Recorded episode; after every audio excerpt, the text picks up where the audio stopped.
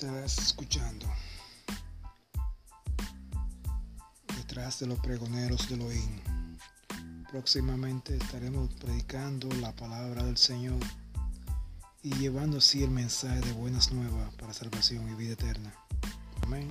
Dios te bendiga, Dios te guarde.